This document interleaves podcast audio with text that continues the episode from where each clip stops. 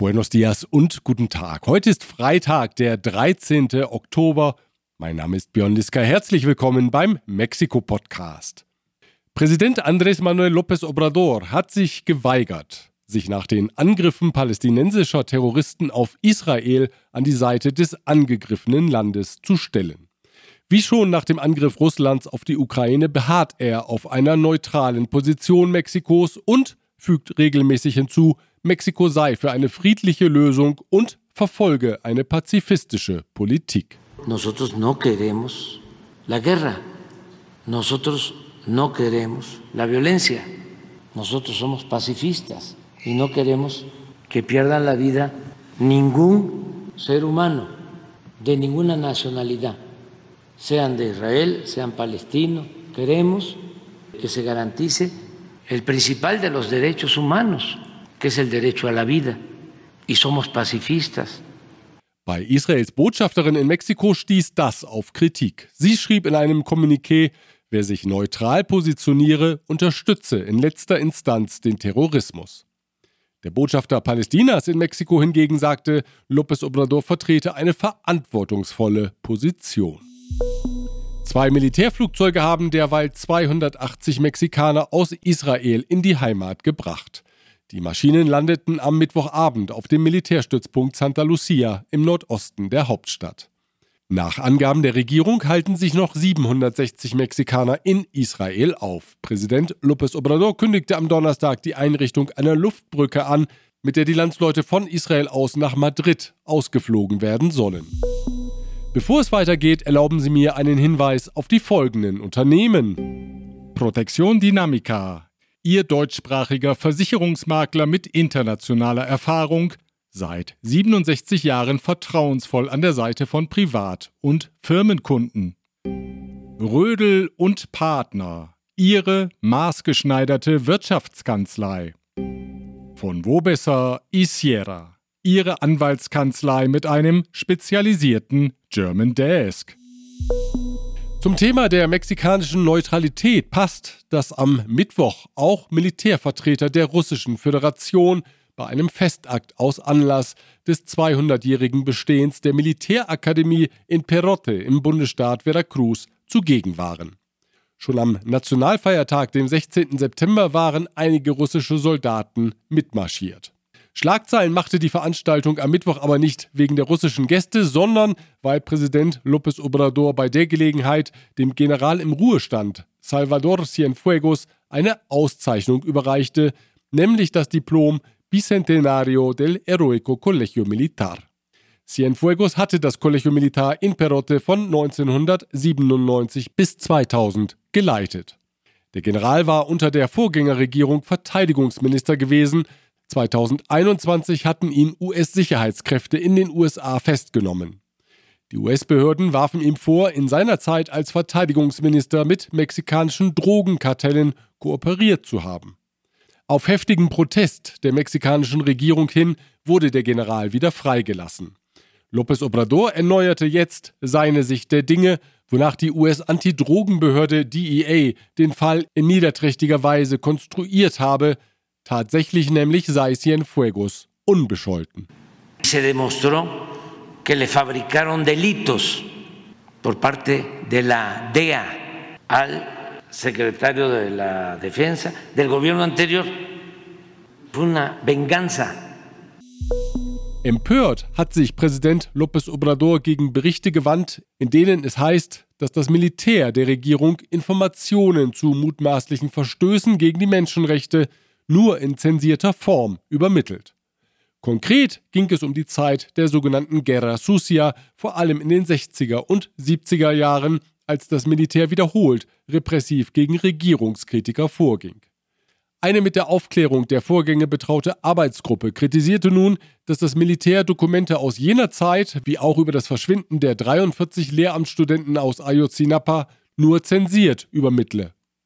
López Obrador weist das zurück. Das Militär gehorche ihm und habe zudem die Transparenzidee verinnerlicht, sagte er am gestrigen Donnerstag in seiner Mañanera-Konferenz. Primero, a mí me obedecen.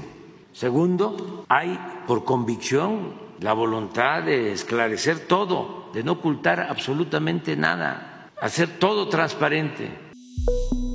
Die Regierung will den finanziellen Spielraum des obersten Gerichts beschneiden. Sie hat angekündigt, dem Gericht 13 der insgesamt 14 Treuhandfonds streichen zu wollen, die das Gericht autonom verwaltet. Die Fonds haben ein Gesamtvolumen in Höhe von 15 Milliarden Pesos. Präsident López Obrador stellt es so dar, als handele es sich um eine Art Sparguthaben, in dessen Genuss die obersten Richter kämen um ihren angeblich luxuriösen Lebensstil zu finanzieren. Aus dem Gericht hingegen heißt es, dass in den Fonds Geld der Arbeitnehmer des Gerichts liegt, das deren sozialer Absicherung dient. Der Haushaltsausschuss des Parlaments hat das Vorhaben bereits durchgewunken, nun muss der Kongress entscheiden. Der verurteilte Mörder Mario Aburto kann damit rechnen, im nächsten Jahr aus dem Gefängnis entlassen zu werden. Er war 1994 dafür verurteilt worden, die tödlichen Schüsse auf den Präsidentschaftsbewerber der PRI, Luis Donaldo Colosio, abgegeben zu haben. An der These einer Einzeltäterschaft gibt es bis heute Zweifel. Völlig aufgeklärt wurde das Attentat nie. Verurteilt worden war Aburto seinerzeit nach Bundesgesetzen zu 45 Jahren Haft. Eigentlich aber hätten die Gesetze des Bundesstaates Baja California Norte greifen müssen und die sehen eine Höchststrafe von 30 Jahren vor. Die läuft im März 2024 ab. Das letzte Wort in der Sache haben die Gerichte. Bevor es weitergeht, erlauben Sie mir einen Hinweis auf die folgenden Unternehmen. Chloemecom, Technologien für die Automatisierung und die Energieverteilung in der industriellen Anwendung. Kernliebers, der globale Technologieführer für hochkomplexe Teile und Baugruppen mit den Schwerpunkten Federn und Standsteile. Evonik, ein weltweit führendes Unternehmen der Spezialchemie. Mexikanerinnen und Mexikaner, die den Sprung ins Ausland wagen, um dort zu arbeiten, die springen naturgemäß häufig in die USA. Das ist logisch, wenn man den größten Einzelmarkt der Welt als Nachbarn hat und es dort zudem eine kräftige Nachfrage nach Arbeitnehmern gibt.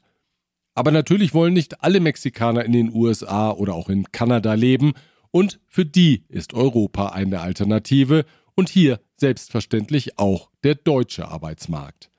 In den vergangenen Jahren zog es besonders junge Frauen und Männer aus Pflegeberufen nach Deutschland, weil dort die Nachfrage groß ist. Sie kennen das Schlagwort vom Pflegenotstand. Der ehemalige Gesundheitsminister Jens Spahn kam eigens nach Mexiko, um Pflegekräfte nach Deutschland einzuladen. Das war alles noch ziemlich improvisiert, doch seit kurzem gibt es nun am Goethe-Institut Mexiko eine eigene Abteilung, die Mexikaner auf ein Arbeitsleben in Deutschland vorbereitet. Darüber spreche ich jetzt mit Tanja Olbrich. Sie ist Leiterin der Spracharbeit und die stellvertretende Leiterin des Goethe-Instituts Mexiko. Frau Olbrich, erzählen Sie doch mal, wie wollen Sie die Mexikanerinnen und Mexikaner fit machen für den deutschen Arbeitsmarkt? Wir vom Goethe-Institut bieten eine kompetente Betreuung über den gesamten Migrationsprozess für alle interessierten Mexikanerinnen und Mexikaner an. Unser Portfolio umfasst daher verschiedene Programme, die sowohl die sprachliche Vorbereitung, vorintegrative Maßnahmen und auch erstintegrative Maßnahmen beinhalten. Unter anderem haben wir am Goethe-Institut Mexiko zwei Projekte, das Projekt der Vorintegration und das Projekt Fit für den deutschen Arbeitsmarkt. Beide Projekte werden vom Asyl-, Migrations- und Integrationsfonds der Europäischen Union für die nächsten drei Jahre finanziert. Sie sind daher komplett kostenlos. Da frage ich gleich mal nach, was verbirgt sich denn hinter dem Projekt Fit für den deutschen Arbeitsmarkt? Das Projekt Fit für den deutschen Arbeitsmarkt, welches seit äh, Juli diesen Jahres bei uns am Goethe-Institut Mexiko implementiert wurde, bereitet Fachkräfte und Auszubildende sprachlich auf das Alltags- und Arbeitsleben vor. Da läuft der Rekrutierungsprozess über die Bundesagentur für Arbeit. Ja. Das heißt, die rekrutieren die Leute mit der SNE, mit der mexikanischen Arbeitsbehörde und rekrutieren mit den Arbeitgebern direkt, Arbeitgeberinnen in Deutschland direkt und dementsprechend kriegen wir eigentlich schon die vorausgewählten Personen, die dann äh, sprachlich kostenfrei vorbereitet werden. Und was hat es mit dem Projekt der Vorintegration auf sich? Das Projekt Vorintegration umfasst eine Vorbereitung auf das Leben und Arbeiten in Deutschland. Äh, seit Mai diesen Jahres können Personen Beratungsstunden, Informationsveranstaltungen oder Workshops zum Leben und Arbeiten in Deutschland wahrnehmen. Und es ist wirklich total spannend, was für unterschiedlichen Fragen die Teilnehmenden sich in diesen Beratungsstunden an uns wenden. Hm, vielleicht erlauben Sie mir eine der Top-Fragen, ist die Ausfuhr von Haustieren nach Deutschland. Also sowohl vom Hund äh, über den Papagei, aber auch zum Frettchen. Äh, andere Sachen, so die kommen an und fragen, wie soll ich denn recyceln? Wie kann ich Fahrrad fahren in Deutschland? Also ganz alltägliche Sachen. Also es ist wirklich sehr spannend, teilweise diese, diese Beratungsstunden mitzubekommen. Und die nehmen die teilweise auch zwei, dreimal. Dann kommen sie nochmal und haben, ich habe noch, hat sich noch eine Frage ergeben und so. Es ist ja auch gut so, dass sie sich einfach betreut ähm, sehen. In welchen Berufen ist denn eigentlich die Nachfrage besonders groß? Das kann man gar nicht so ganz genau beantworten. Vorintegrative Maßnahmen stehen allen Berufsgruppen und auch Familienangehörigen zur Verfügung. Das heißt, jeder, der interessiert ist, nach Deutschland zu migrieren, kriegt von uns ein komplettes Angebot. Beim Projekt Fit für den deutschen Arbeitsmarkt in Kooperation mit der Bundesagentur für Arbeit allerdings stehen Berufsgruppen im Gesundheits-, Hotel- und Bauwesen im Vordergrund. Hier gibt es unter anderem ein spezielles Programm für Ärztinnen oder aber auch ein spezielles Programm für Auszubildende, die im medizinisch-technischen Bereich tätig sein wollen in Deutschland. Das heißt, hier bieten wir eine sprachliche Vorbereitung für ihre duale Ausbildung im medizinisch-technischen Bereich an. Letztendlich sind alle Programme recht flexibel und die Unterstützung von weiteren Berufsgruppen ist eigentlich jederzeit möglich. Und wie sieht es mit dem Interesse auf mexikanischer Seite aus? Mit wie vielen Teilnehmern rechnen Sie jetzt zum, ich sag mal, zum Start des Programms, wobei das ja auch schon eine gewisse Zeit läuft? Und deckt sich das mit den Erwartungen? Sind das mehr Teilnehmer oder weniger bisher, als Sie sich so erwartet haben? Also die Nachfrage ist unglaublich groß. Wir haben im vorintegrativen Bereich, also der vorintegrative Bereich umfasst ja auch die Familienangehörigen einen enormen Zulauf. Da rechnen wir ungefähr mit 3000 Teilnehmenden innerhalb dieser drei Jahre und haben schon in den ersten zwei Monaten über 200 Beratungsstunden angeboten und umgesetzt. Für das Projekt Fit für den deutschen Arbeitsmarkt ist die Planung angedacht mit ungefähr 1500 Personen, die an dem Projekt teilnehmen sollen. Das heißt, 1500 Personen, die sprachlich vorbereitet werden und dort auch dann gleich äh, einen Arbeitgeber, eine Arbeitgeberin in Deutschland haben, um dort ihre Tätigkeit aufnehmen zu können. Sagt die Leiterin der Spracharbeit und die stellvertretende Leiterin des Goethe-Instituts Mexiko, Tanja Olbrich. Übrigens, wer Interesse an dem Angebot hat und in der Provinz lebt, der muss nicht eigens nach Mexiko-Stadt kommen. Alles, was wir hier eben gehört haben, wird auch online angeboten. Wenn Sie sich jetzt detaillierter über das Thema informieren möchten, dann finden Sie alles weitere auf der Webseite des Goethe-Instituts. Wir verlinken dorthin von mexikopodcast.info aus. Und einen Link finden Sie auf unserer Homepage auch zu einer Audioreportage, in der Paul Welch-Guerra über mexikanische Pflegekräfte in Deutschland berichtet. In der Reportage, die bereits im April auf Deutschlandfunk Kultur gesendet wurde, lernen Sie die Krankenschwester Aranis kennen, die es an der Berliner Charité recht gut getroffen hat und die mit anderen Mexikanern im Wohnheim auch mal Tortillas backt. Während Aranis die Chilisauce auf dem Herd zubereitet, presst Mari Carmen den Teig für die Mais-Tortillas per Hand.